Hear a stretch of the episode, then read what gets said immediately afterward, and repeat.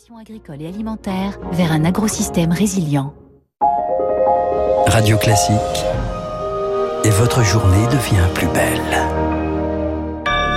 Et c'est un plaisir de vous accompagner jusqu'à 9h. Nous sommes le jeudi 9 juin et il est 7h30.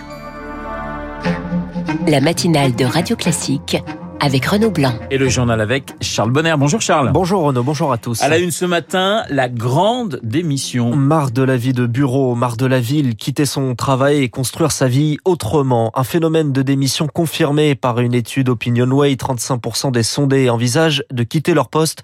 Et quand on pose la question aux moins de 35 ans, ils sont 42%. Télétravail, flex office, besoin de verdure, les salariés sont de plus en plus nombreux. Allez voir si le travail n'est pas plus épanouissant ailleurs, Eric Cuoche. Grande école, cadre supérieur dans une multinationale, un salaire à cinq chiffres, Stéphanie est l'incarnation d'une carrière réussie. Pourtant, au début de la pandémie, tout bascule. Je me sentais plus euh, alignée avec le projet d'entreprise. Je me suis dit, bon, bah maintenant, c'est à moi d'agir. Comment je peux mettre mes compétences au service d'une cause? En démissionnant, elle a perdu 60% de son salaire. Qu'importe, elle se lance corps et âme dans sa reconversion vers le monde associatif. Écolo dans l'âme, elle change de façon de consommer, de voyager, de circuler. Une nécessité, mais aussi un privilège. En tant que cadre, on a une chance incroyable c'est qu'on a le choix. Et ce choix euh, nous oblige, il nous donne beaucoup de responsabilités. Je voulais essayer d'avoir une action qui soit beaucoup plus respectueuse, bah, à la fois de la planète, euh, des hommes. Une quête partagée par un tiers des cadres, car aujourd'hui le rapport au travail a changé, selon Jean-François Garcia, professeur à l'école de management EM Normandie et co-auteur de l'étude La Grande Démission. La rémunération euh, n'est plus aujourd'hui le critère numéro un. Les personnes vont regarder le sens au travail. Ce qui est important, c'est les valeurs autour de l'écologie qui vont jouer un rôle prépondérant dans le cadre de cette démarche de quitter l'entreprise. C'est ce que Stéphanie semble avoir trouvé. J'ai à la fois euh, l'impression d'être utile, beaucoup plus à ma place. Je sais que je reviendrai pas en arrière. Sans emploi pour le moment, la quadragénaire rêve d'un poste dans une association environnementale ou humanitaire. Eric Cuoche, l'hôpital est aussi touché par ce mouvement de démission. Des démissions et des burn-out. 120 services d'urgence sont contraints de réduire leur activité avant même les conclusions attendues. Fin juin de la mission Flash commandée par Emmanuel Macron. La ministre de la Santé, Brigitte Bourguignon, présente de premières mesures des heures supplémentaires payées double, la possibilité pour les soignants retraités de cumuler avec leur pension et un dispositif pour employer immédiatement les élèves infirmiers qui ont achevé leur formation avant même la remise officielle de leur diplôme. Une solution précaire selon Mathilde Padilla. Elle est la présidente de la Fédération nationale des étudiants en sciences infirmières. Il y a déjà des services hospitaliers qui recrutent des étudiants sans diplôme en disant non mais t'inquiète pas, tu montres tes notes et on attendra ton diplôme, mais en attendant tu peux exercer quand même. Les étudiants ils sont pas là euh, pour euh, remplacer des années de manquement auprès euh, des, des centres hospitaliers. C'est une mesure soit, mais qui aujourd'hui n'est pas une solution. On a milité aussi pendant toute la crise sanitaire pour qu'on arrête d'utiliser les étudiants. Ce sera exactement la même chose pour cette mesure. Évidemment c'est une crainte qu'on a, mais c'est aussi un engagement qui a été pris et on espère qu'il sera respecté. Un propos recueilli par Charles Ducrot. Charles-Emmanuel Macron s'implique dans la campagne pour les législatives. Un déplacement hier en Seine-Saint-Denis pour annoncer l'extension aux étudiants boursiers du pass sport et s'en prendre à la, à NUP, l'alliance emmenée par Jean-Luc Mélenchon, porteur selon le président d'un projet néfaste. Déclaration moquée par l'insoumis qui illustre selon lui la panique à bord dans le camp de la majorité. Aujourd'hui, Emmanuel Macron est dans le Tarn, à Gaillac, pour parler sécurité dans le monde rural et vanter le projet de création de 200 nouvelles brigades de gendarmerie.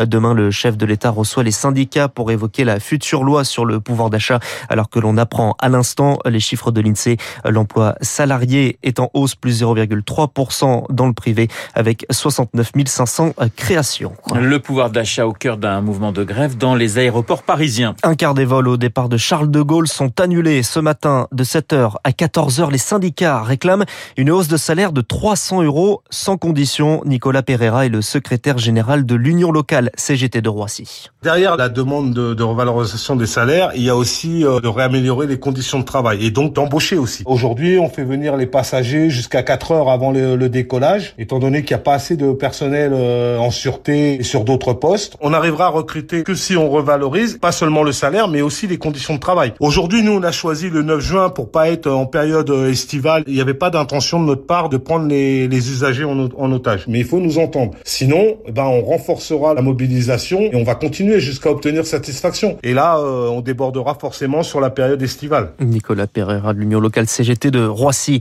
À Didier Lallemand, auditionné aujourd'hui au Sénat, le préfet de police de Paris interrogé ce matin sur la gestion chaotique de la finale de la Ligue des Champions au Stade de France.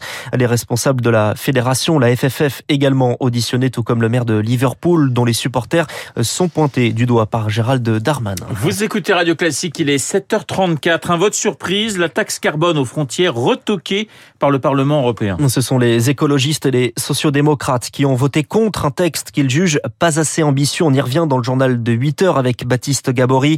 En revanche, le Parlement européen vote l'interdiction de vente de voitures thermiques neuves en 2035. Il reste donc 13 ans aux industriels pour s'adapter et aux Français pour se convertir. Pour les aider, Emmanuel Macron avait proposé pendant la campagne un système de leasing. Le principe, Émilie Vallès, est de louer une voiture électrique au lieu de l'acheter. Ce que l'on sait, c'est que ce leasing à 100 euros sera destiné aux foyers modestes qui ne peuvent pas s'acheter un véhicule électrique et aux professionnels dont la voiture est un outil de travail comme les infirmières libérales sous condition de revenus.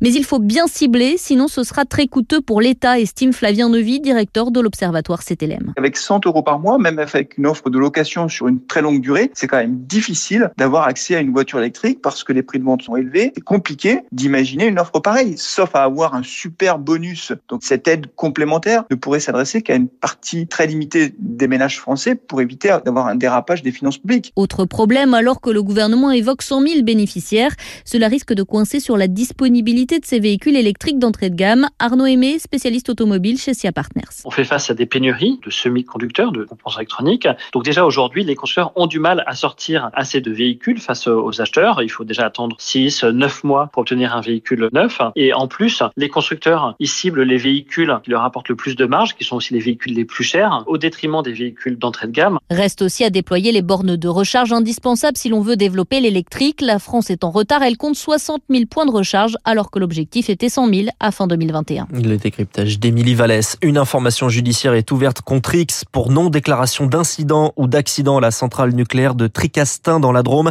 Un cadre d'EDF avait déposé plainte en octobre dernier contre l'entreprise, accusant sa hiérarchie de l'avoir placardisé pour avoir dénoncé des dissimulations d'incidents de sûreté et des anomalies ces dernières années. Allez, on termine avec du sport, du football et un trou béant. Un trou dans la pelouse du stade Ernst Happel de Vienne, là où les Bleus doivent jouer demain soir contre l'Autriche, match de Ligue des Nations.